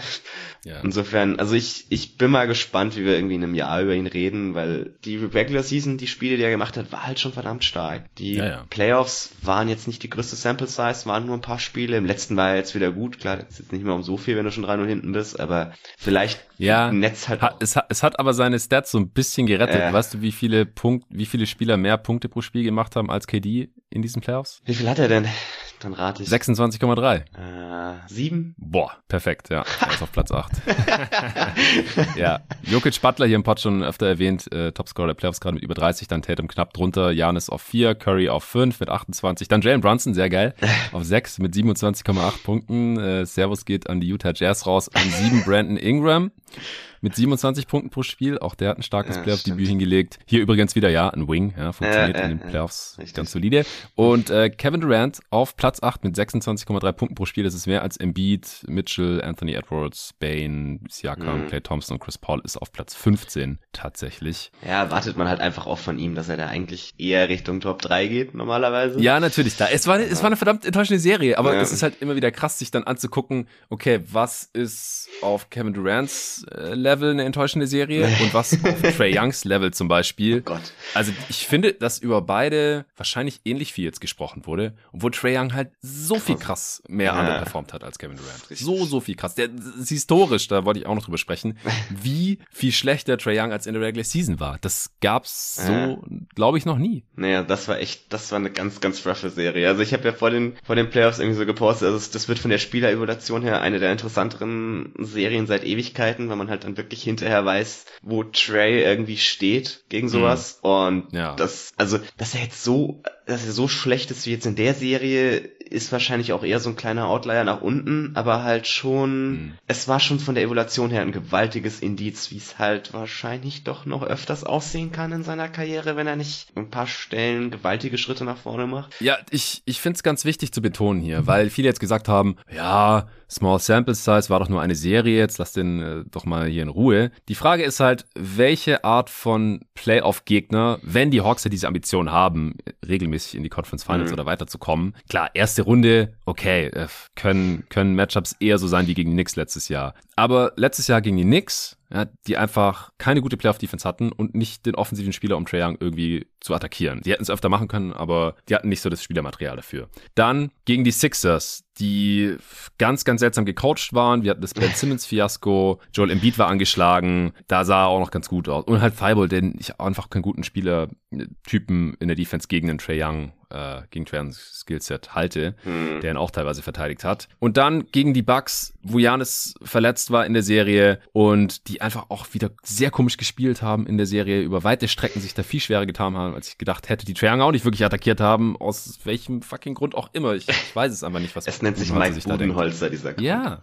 ja, genau. Gut, Triangle, Triangle war dann auch angeschlagen, aber der hatte da jetzt auch keine so, so tolle Serie. Die war natürlich viel besser als jetzt das gegen äh, Miami. Aber ich glaube einfach, dass der durchschnittliche Playoff-Gegner, gegen den Trae Young sich durchsetzen muss in seiner Karriere, wenn er irgendwas reißen will, mhm viel näher an dem dran ist, was die Miami Heat hier hatten, die ihn halt einfach ständig eingebunden haben in fast jedes offensive Set, wenn Trae Young drauf war. Und das hat einfach sehr gut geklappt, weil der defensiv einfach gar nichts machen kann mhm. in den Playoffs. Und dann halt auch noch so gut verteidigt haben, dass der in der Zone einfach gar nichts Leichtes bekommen hat, nur schwere Looks und die dann halt auch noch nicht getroffen hat. Die kann er vielleicht mal besser treffen, wenn er irgendwie, mhm. ja, einfach, einfach heißer ist. Ähm, aber ich glaube einfach, dass er auch sehr aus dem Rhythmus gebracht wurde. Ganz komische Entscheidungen ständig getroffen, schlechte Pässe. Ja, klar, die Heat haben langarmige Defender, aber trotzdem, was er da für Pässe gespielt hat teilweise. Mhm. Und ja, wenn seine Rollman fit wären, wäre da wahrscheinlich mehr drin gewesen. Ein paar Turnover gespart, paar mehr Assists noch. Äh, und dann hätte er vielleicht seine Pull-up, tiefen Pull-up-Dreier ein bisschen besser treffen können als mit, keine Ahnung, 20 Prozent oder was jetzt im Endeffekt war. Ja, geschenkt. Aber ich glaube, er muss sein Skillset verbessern und erweitern. Gerade Off-Ball. Er wird niemals Stephen Curry sein. Der mhm. Vergleich passt nicht. Niemand ist Stephen Curry. Er ist nicht der Shooter. Er hat nicht das Movement von, von Curry. Gar keine Frage. Und das kann man auch nicht von heute auf morgen lernen. Das ist klar. Aber wenn er da einfach mal ein bisschen mehr Gefahr ausstrahlen könnte, dann kann er da auch besser sein. Dann spielt er nicht so, so super mies, wie, wie das jetzt hier der Fall war. Aber die Erkenntnis aus dieser Serie ist ja, dass er halt nicht so weit ist, dass er da noch mhm. Lücken hat. Und die defensiven Lücken, die wird er niemals füllen können, einfach weil er diesen Körper hat. Er wurde halt in diesem geboren, kurze Arme, Leichtbau, relativ klein und er hat halt die große Scoring-Last. Das sind dann eh Spielertypen, die nicht immer unbedingt noch am defensiven Ende alles geben. Kleine Guards, sowieso Defensivprobleme, die müssen meistens versteckt werden, irgendwie, wenn es tief in die, in die Playoffs dann geht. Aber man muss doch jetzt trotzdem evaluieren, auch wenn es nur eine Serie war, wenn halt diese Bedenken alle bestätigt wurden und man einfach sieht, welche massiven Lücken Trae Youngs Game noch hat, wenn es halt gegen gewisse Gegner geht in den Playoffs oder dann halt auch, wurde teilweise auch gesagt, auf Twitter gab es dann die Umfrage, Luca hat ihm jeden Tag NBA-Account Umfrage gemacht, kann man mit Trae Young als Franchise-Player einen Titel gewinnen? Und die Auswahloptionen waren halt, nein, auf keinen Fall oder vielleicht oder ja. Und es haben nur 19%, glaube ich, auf Ja geklickt und die anderen Stimmen haben sich so auf hm. niemals und vielleicht äh, verteilt. Und da wurde teilweise auch kritisiert, ja, diese Frage ist doch jetzt noch viel zu früh zu stellen. Ja, es ist nie zu früh, diese Frage zu stellen. Man muss sich diese Frage schon stellen, wenn die Spieler gedraftet werden, die noch nicht mal in der fucking NBA sind sind, muss man sich das schon fragen. Wenn ich diesen Spieler jetzt drafte und den Aufbau und das Team um den Aufbau, kann ich damit um die Championship spielen oder hat mhm. er ein Skillset, das halt früher oder später abused wird, offensiv oder defensiv? Und natürlich stellt man sich diese Frage immer wieder, das machen Front Offices ja auch, oder äh, Seth Partner hat das ja auch gesagt, dass die mehrmals in der Saison immer ihre Boards updaten, so, was sind unsere Targets, welche Spieler wollen wir, welche Spielertypen wollen wir und wie weit kommt man mit diesen Spielertypen und in gewissen Kombinationen in den Playoffs. Und das macht man natürlich auch mit Trey Young und wieso sollten mhm. wir das dann nicht auch im, im Podcast besprechen oder das als Umfrage auf Twitter stellen? Kann man mit Trey Young eine Championship gewinnen? Ja oder nein? Es ist ja einfach keine so schwere Frage. Wie würde man das Stand heute sehen mit den Informationen, die wir jetzt bekommen haben hier in dieser ersten Playoff-Runde gegen Miami? Also ich finde es auch ein super wichtiges Thema, super spannend und auch was, das man auf jeden Fall besprechen muss. Ja, also auf jeden Fall, wie du richtig gesagt hast, genau das machen halt NBA-GMs. Und ja, so ein bisschen Hobby-GMs sind wir doch irgendwie alle. Also das ist schon einer der... wir wir, wir versuchen es und äh, es gibt ja anscheinend ein paar Leute, die, die da gerne zuhören und deswegen gibt es diesen Podcast. Wen das nicht interessiert, der muss ja nicht zuhören. Äh, richtig. Nee, also wir machen ja auch immer wieder so, so Mocks und so ein Kram, wo man halt sich vorher genau. drüber nachdenken muss, okay, was, was will ich irgendwie erreichen mit dem Team? Was wäre auch so meine langfristige Idee für dieses Team? Und da stellt man sich halt genau solche Fragen. Und genau solche Serien, wie die, die wir jetzt gesehen haben, sind halt sehr, sehr wichtige Eckpunkte für eine Evaluation. Und wenn man halt so offensichtlich Schwachstellen erkennen kann, dann ist das definitiv halt auch was, woran er das irgendwie messen kann. Also es wird sicherlich die Coaches ihm in der Offseason auch genug Videos von dieser Serie zeigen und sagen, guck mal, das, das, das war scheiße, arbeite da dran.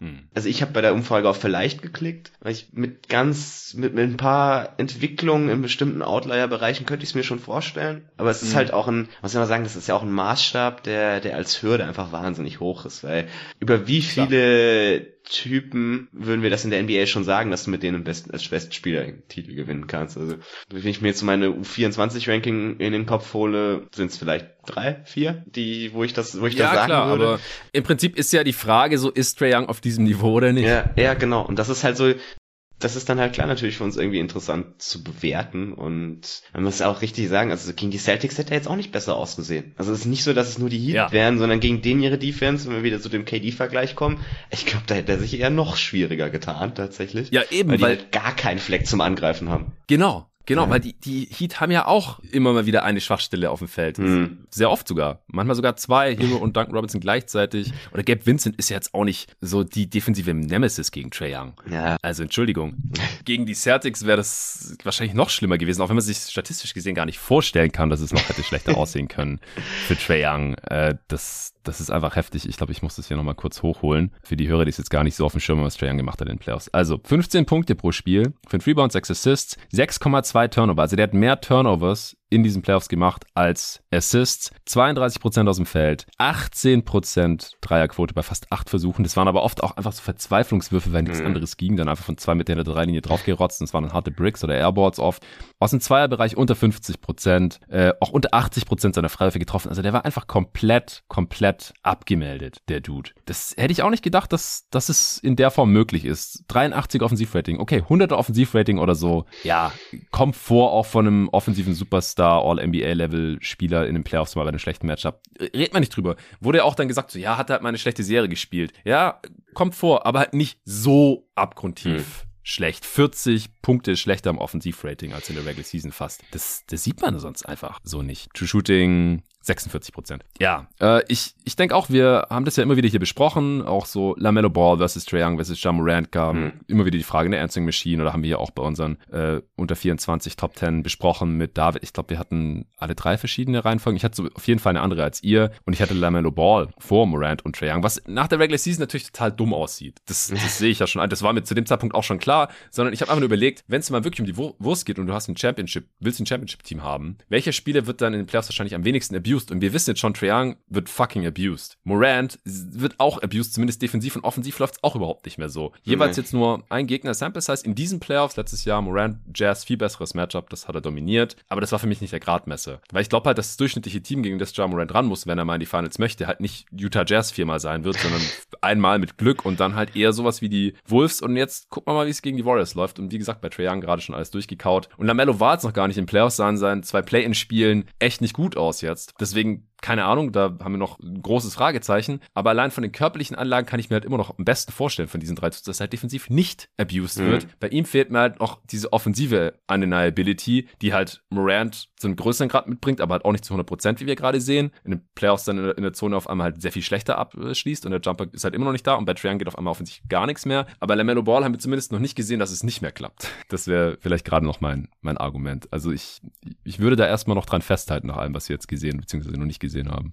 Ja, wir haben von Ball halt äh, auch die, die Schwachstellen irgendwie im Scoring gesehen, aber die sind vielleicht eher zu fixen als die Probleme, mhm. die halt, die halt Trey und auch John Morant haben. Das ist schon richtig. Ich bin mal gespannt, ob er das kann. Ich habe ja. da tatsächlich eher mehr Zweifel. Also ich glaube auch nicht, dass ich mich der Reihenfolge jetzt schon anschließen könnte. ähm, ja, deine war ja auch anders. Ja, ja, ich hatte ähm, Morant, Trey und dann Ball. Aber Ball ein Tier tiefer. Ähm, da kann man sicherlich drüber diskutieren, ob man jetzt Trey und Morant nicht eben das Tier runterziehen müsste auf jeden Fall, nach dem, was wir in den Playoffs halt sehen sehen, ähm, weil sie dann in das in dasselbe Tier zu stecken wie halt Spieler wie Tatum, den ich im selben Tier hatte, der halt gerade ganz ganz anders abliefert, ähm, ist ja. dann bis, ist ein bisschen schwierig. Also das ist dann schon, glaube ich, eine, eine Unterscheidung, die man auf jeden Fall auch anhand von der der Sample Size, die wir jetzt haben, auch durchaus treffen kann. Ja, denke ich auch. Hättest du Tatum jetzt im selben Tier wie Luca oder immer noch drunter? Ich bin mal ich bin mal gespannt, wie sich Luca jetzt gegen die Suns macht. Das ist, glaube ich, auch so eine wahnsinnig interessante Serie, weil die, die Suns Defense ist halt verflucht stark, aber ich weiß es nicht. Es ist, es ist schwierig. Wahrscheinlich könnte man Tatum jetzt schon ins selbe Tier stecken, weil er halt auch defensiv unfassbar abgeliefert hat in der Serie. Yes. Und das hat der Doncic halt auf jeden Fall voraus. Und dann Doncic halte ich schon noch für den etwas sichereren Offensivspieler, weil er halt mehr der, der Playmaker für andere ist auf einem höheren Niveau. Hm, konstanter auch. Also ja. Tatum hatte auch schon echt schlechte Halbzeiten gegen die Nets jetzt. Ja. Also wahrscheinlich hätte ich, hätte ich Tatum immer noch in einem anderen Tier als Luca, aber es ist, es ist auf jeden Fall deutlich enger geworden und glaube am Ende der, der Playoffs werden wir da über beide noch ein bisschen mehr wissen, weil ist halt auch, also wieder das Gegenargument, klar, Kevin Durant hat gegen die Celtics Defense gespielt, aber Tatum hat halt auch gegen die Nets Defense gespielt.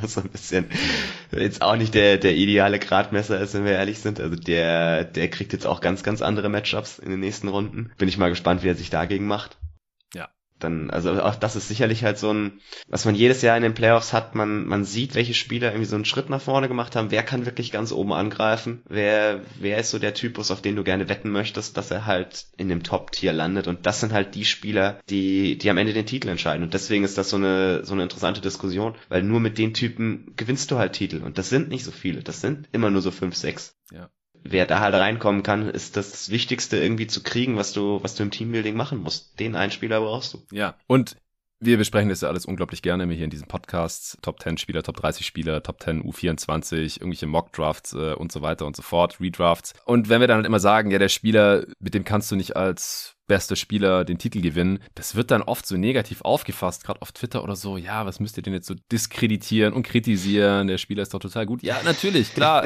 es gibt halt nur eine Handvoll, auf die das zutrifft, ja, fitter Kawaii noch und danach, wenn du halt dann nur zwischen Platz 10 und 15 oder 20 in der Liga bist, dann bist du halt immer noch einer der Top 20 Basketballer der Welt, ist ja gar keine Frage. Aber dann versuchen wir halt die Lücken aufzuzeigen, wieso wir es eher für unwahrscheinlich halten, dass man mit diesem Spieler als Franchise-Spieler oder besten Spieler oder erster Scoring-Option, je nachdem, vier Serien gewinnen kann. Ja, ob man da jetzt nur eine gewinnt im Schnitt oder drei, keine Ahnung, hängt auch von den Matchups ab und wie das Talent in der Liga gerade verteilt ist und so. Aber ich glaube auch, dass man das halt wieder gerade sieht hier in den Playoffs. Es ist wide fucking open, wer der beste Spieler der Liga ist nach diesen Playoffs. Janis hat, glaube ich, halt einen Headstart, weil er eh schon in den Top 2, Top 3 mhm. Minimum gesehen wurde. KD ist jetzt raus. Und wenn Janis jetzt nicht ähnlich zugemacht wird von dieser heftigen Celtics-Defense äh, und da einfach besser aussieht als, als KD und Gott bewahre, diese Serie irgendwie gewinnt. Also wenn Janis diese Serie gewinnt, jetzt als Underdog, ohne Middleton, auch, auch massiver Betting-Underdog, ähm, ohne Heimvorteil und so, dann ist das ein riesen Stein in seinem Legacy-Brett. Äh, Nico hat das ja auch schon auf Twitter geschrieben, dass es jetzt so eine Legacy-Defining-Serie für Janis wird, wurde auch wieder direkt negativ aufgefasst. So, ja, aber wenn ihr sie verliert, dann ist es doch auch nicht so schlimm. Natürlich ist es nicht schlimm, aber wenn ihr sie gewinnt, dann ist es einfach richtig, richtig krass. Das ist dann einfach so eine Serie, die nur also das, die, die allerbesten All-Time, und da kommen wir dann halt wieder in diese Richtung, ist, ist Janis Top 10 All-Time oder ist er da auf besten Weg hin oder wie, wo steht er da jetzt gerade überhaupt? Hat auch wieder eine geschrieben, ja, der ist doch sowieso schon auf dem besten Wege, Top 10 All-Time zu werden. Ja, das hängt schon noch davon ab, was er noch macht, die restliche Karriere. Und wenn er jetzt halt so eine Serie hat, wo er totaler Underdog ist und einen scheinbar übermächtigen Gegner trotzdem besiegen kann, das machen einfach die besten Spieler aller Zeiten mhm. in irgendeinem Zeitpunkt in ihrer Karriere. Und das hat Janis noch nicht gemacht, ehrlich gesagt. Und ich glaube, das kann nochmal einen riesen Unterschied Unterschied ausmachen. Denn Luca, wie gesagt, hatte ich ja eh schon auf Platz 3 vor den Playoffs. Tatum hatte ich auch schon auf Platz 5. So, das ist natürlich jetzt Confirmation Bias hier alles its best, so nach einer Serie. Embiid ist da auf jeden Fall noch ein Kandidat. Jokic ist schon raus und über seine Defizite am defensiven Ende haben wir auch schon genug gesprochen hier. Das wird die für mich wahrscheinlich immer so ein bisschen raushalten. Embiid ist jetzt halt verletzt. So, der hätte sonst auch die Chance gehabt, mhm. wenn er jetzt hier komplett durch die Playoffs gerollt wäre. Äh, dann dann hätte der vielleicht auch als bester Spieler der Liga gelten können. Aber leider, ja, kann er halt einfach nicht gesund bleiben irgendwie. Ja, ansonsten müssen wir jetzt auch hier gleich äh, zum Ende kommen. Vielleicht noch kurz deine, deine Tipps für die anderen drei Serien. Äh, Celtics, Bucks, äh, was ist dein Tipp? Äh, Celtics, Bucks hätte ich die Celtics in sechs wahrscheinlich. Mhm, habe ich auch. Dann, was haben wir noch? Ich habe ja vorhin alle auch in Discord gepostet, äh, so als Umfrage, habe dann auch gleich mal teilgenommen. Weiß ah, ich, nicht gesehen. Weiß ich nur die Hälfte der Serie nicht mehr. Heat Sixers, was war da dein Tipp? Heat, Heat Sixers habe ich die Heat in 6. Ich Obwohl Embiid raus ist, zwei Siege für Philly. Ja, also ich, ich rechne halt mit Embiid ab Spiel 3, zumindest uh, wieder okay. irgendwie mit einer Gesichtsmaske oder so. Mm. Und dann ist halt die Frage, wie effektiv er ist, aber dann glaube ich halt schon, dass die Sixers sich irgendwie zwei Spiele holen. Ja, ich, ich hatte Heat in 7 gesagt hier im Pod. Ich sage jetzt Heat in 5, also... Ich hätte mit Embiid, mit Embiid komplett fit, hätte ich halt auch auf die Sixers getippt. Mm, Und das ja, ist dann, glaube ich, nochmal so ein bisschen der, der Unterschied. Ja, Und dann haben wir noch Suns Mavs, habe ich die Suns in 7. Oh, okay, okay. Ich habe Suns in 6 genauso okay. wie Hans hier gehabt. Kann auch über 7 gehen. Aber bei den anderen Tipps bin ich mir schon relativ sicher. Also mich, mich würde es schon wundern, wenn die Sixers mm. zwei oder mehr Siege holen. Mit, ja, wenn dann überhaupt angeschlagenen Embiid Embiid. Und da müsste Harden jetzt einfach noch was anderes zeigen, als wir zuletzt ja, gesehen haben. Maxi macht einfach wieder 30. Ach so, ja, Maxi Hype. Alles klar. Okay, hast du jetzt noch irgendwas loszuwerden? Wir, wir können ansonsten irgendwann im Verlauf der Playoffs gerne nochmal so einen Pod aufnehmen. Bestimmt, können wir gerne machen. Sehr schön. Gut, dann äh, vielen Dank dir, Tobi, dass du hier deinen, äh, einen Teil deines ersten Mais für jeden Tag NBA rausgeschält hast. Allen Dank Immer fürs äh, Hören. Ich hoffe, der eine oder andere kommt noch vor den Spielen heute ab 19 Uhr dazu, den Pod zu hören, aber der ist ja auch am Montag noch genauso aktuell. Dann äh, noch vielen Dank an Coro fürs Sponsern der heutigen Folge und ja, bis morgen. Morgen geht's weiter mit dem nächsten Support Supporter-Pod, den nehme ich heute direkt auf nach den beiden Spielen. Bucks, Celtics, Spiel 1 und Grizzlies, Warriors, äh, Spiel 1. Das dürfte so um Mitternacht circa vorbei sein. Dann werde ich direkt was sagen zu den beiden Spielen und das dann direkt in die Supporter-Feeds droppen. Wenn ihr auch supporten wollt und alle Pods hören wollt, natürlich unter steadyhq.com slash jeden Tag NBA gerne eine Mitgliedschaft abschließen und alle Pods hören und diesen Podcast hier supporten, dass es den auch noch in Zukunft geben kann. Also danke dafür und bis morgen. Ciao.